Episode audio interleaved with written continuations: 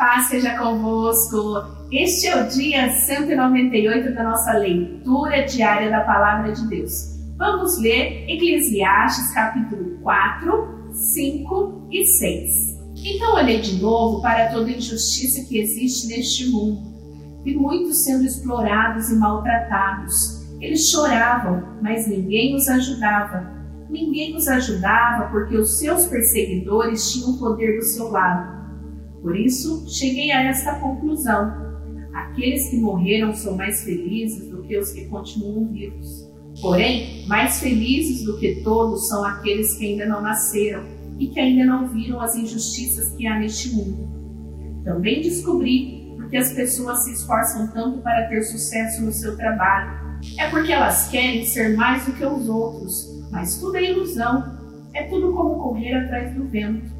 Dizem que só mesmo um louco chegaria ao ponto de cruzar os braços e passar fome até morrer. Pode ser, mas é melhor ter pouco numa das mãos, com paz de espírito, do que estar sempre com as duas mãos cheias de trabalho, tentando pegar o vento. Descobri que na vida existe mais uma coisa que não vale a pena. É o homem viver sozinho, sem amigos, sem filhos, sem irmãos, sempre trabalhando e nunca satisfeito com a riqueza que tem. Para que é que ele trabalha tanto, deixando de aproveitar as coisas boas da vida? Isso também é ilusão, é uma triste maneira de viver. É melhor haver dois do que um, porque duas pessoas trabalhando juntas podem ganhar muito mais.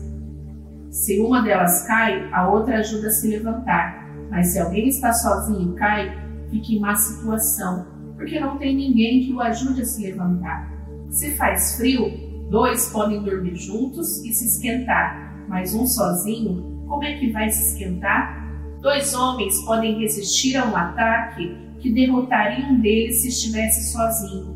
Uma corda de três cordões é difícil de arrebentar. O moço pobre, mas sábio, vale mais do que o rei velho sem juízo que já não aceita conselhos. Um homem pode muito bem sair da cadeia e se tornar rei do seu país, mesmo tendo nascido pobre. Eu pensei em todas as pessoas que vivem neste mundo e imaginei que existe entre elas, em algum lugar, um moço que tomará o lugar do rei. O número de pessoas que um rei governa é muito grande. No entanto, quando deixa de ser rei, ninguém é agradecido pelo que ele fez. É tudo ilusão, é tudo como correr atrás do vento. Tenha cuidado quando for ao templo. Não ofereça o seu sacrifício como fazem os tolos, que nem sabem que não estão fazendo isso da maneira certa. Vá pronto para ouvir e obedecer a Deus. Pense bem antes de falar e não faça a Deus nenhuma promessa apressada. Deus está no céu e você aqui na terra, portanto, fale pouco. Quanto mais você se preocupar, mais pesadelos terá. E quanto mais você falar, mais tolices dirá. Assim, quando você fizer uma promessa Deus, cumpra logo essa promessa. Ele não gosta de tolos, portanto, faça o que prometeu. É melhor não prometer nada do que fazer uma promessa e não cumprir. Não deixe que as suas próprias palavras o façam pecar. Assim você não terá que dizer ao sacerdote que o que você queria dizer não era bem aquilo para que fazer Deus ficar irado com você? Para que deixar que Ele destrua as coisas que você conseguiu com o seu trabalho, mesmo nos seus muitos sonhos e em todas as suas ilusões? E em tudo que você disser, você deve temer a Deus. Não fique admirado quando você notar em algum lugar o governo fazendo injustiça, perseguindo os pobres e negando os direitos deles, pois cada autoridade é protegida pela que está acima dela e as duas são acobertadas pelas autoridades superiores. Elas dizem: toda gente tira proveito da terra, mas o rei depende daquilo que recebe das colheitas. Quem ama o dinheiro nunca ficará satisfeito.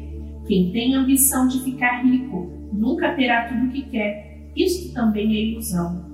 Quanto mais rica é a pessoa, mais bocas tem para alimentar. E o que ele ganha com isso é apenas saber que é rica. O trabalhador pode ter pouco ou muito para comer, mas pelo menos dorme bem à noite. Porém, o rico se preocupa tanto com as coisas que possui que nem consegue dormir. Eu tenho visto neste mundo esta coisa triste. Algumas pessoas economizam dinheiro e sofrem com isso. Perdem tudo no mau negócio e assim não deixam nada para os filhos. Como entramos neste mundo, assim também saímos, isto é, sem nada. Apesar de todo o nosso trabalho, não podemos levar nada desta vida. Isso também é muito triste. Nós vamos embora deste mundo do mesmo jeito que viemos. Trabalhamos tanto, tentando pegar o vento. E o que é que ganhamos com isso? O que ganhamos é passar a vida na escuridão e na tristeza, preocupados, doentes e amargurados. Então cheguei a esta conclusão. A melhor coisa que uma pessoa pode fazer durante a curta vida que Deus lhe deu é comer e beber e aproveitar bem o que ganhou com o seu trabalho. Essa é a parte que cabe a cada um. Se Deus der a você riquezas e prosperidade e deixar que as aproveite, fique contente com o que recebeu e com o seu trabalho, que são presente de Deus. E você não sentirá o tempo passar, pois Deus encherá o seu coração de alegria. Também tenho visto outra coisa muito triste que acontece neste mundo. Deus dá a alguns tudo o que desejam, riquezas, prosperidade e fama, porém depois não deixa que eles aproveitem nada disso. E é algum estranho quem aproveita, e não ele. Isso também é ilusão e não está certo. Que adianta o homem viver muitos anos e ter cem filhos se não aproveitar as coisas boas da vida e não tiver um sepultamento decente? Eu digo que uma criança que nasce morta tem mais sorte do que ele.